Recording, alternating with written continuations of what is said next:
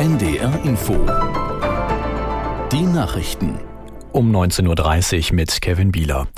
Die Entscheidung der Bundesregierung, die Förderung von E-Autos bereits morgen auslaufen zu lassen, ist auf Kritik gestoßen. Branchenexperte Dudenhöfer sagte auf NDR Info, das Ende des Umweltbonus werde Arbeitsplätze in Deutschland kosten. Der Absatz von E-Autos werde einbrechen. Es geht um gut 200.000 Fahrzeuge nach unten. Also wir werden dann bei 300.000 Fahrzeugen landen. Und äh, das ist nicht nur für die Autofahrer und das Klima eine Katastrophe, das ist natürlich auch eine ganz große Katastrophe für die deutsche Automobilindustrie. Insgesamt geht der Markt zurück. Insgesamt äh, wird es für die deutschen Autobauer sehr, sehr schwer, mit der ungünstigen Kostenposition bei den Elektroauto im Weltgeschäft mitzuwirken. Das heißt, wir in Deutschland verlieren äh, Wettbewerbsvorteile gegenüber dem Rest der Welt. Branchenexperte Dudenhöfer auf NDR Info.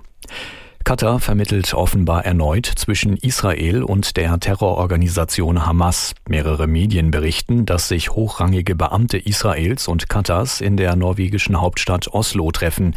Es soll erneut darum gehen, Geiseln freizubekommen und im Austausch palästinensische Gefangene freizulassen.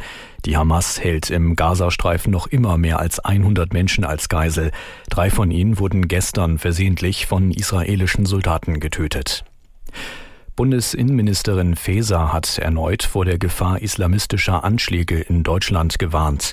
Der Frankfurter Allgemeinen Sonntagszeitung sagte die SPD-Politikerin, es gehe es gebe eine veränderte Bedrohungslage mit Blick auf radikalisierte Einzeltäter. Hintergrund ist der Überfall der Hamas auf Israel und der anschließende Militäreinsatz Israels, berichtet unsere Hauptstadtkorrespondentin Barbara Kostolnik. Die Entwicklungen im Nahen Osten, also vor allem der Krieg in Gaza, könnten sich auch in Deutschland niederschlagen, wenn einzelne Personen, radikalisierte islamistische Einzeltäter, so heißt es aus dem Innenministerium, sich davon ermutigt sehen, einen Anschlag zu verüben.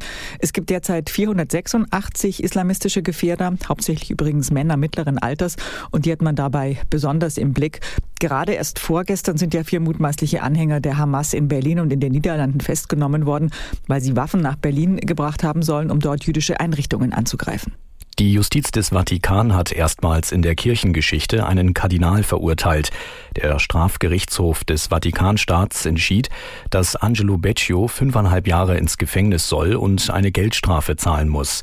Ihm wird Betrug und Unterschlagung zur Last gelegt. Dem 75-Jährigen wurden fragwürdige Immobiliengeschäfte vorgeworfen. Dem Vatikan soll dadurch ein millionenschwerer Schaden entstanden sein. Das Wetter Norddeutschlands nachts bedeckt, gelegentlich Regen, Tiefstwerte 8 bis 5 Grad. Morgen stark bewölkt und etwas Regen 7 bis 10 Grad. Die weiteren Aussichten am Montag sehr windig, zeitweise Regen 7 bis 10 Grad, am Dienstag wechselhaft 6 bis 10 Grad. Das waren die Nachrichten.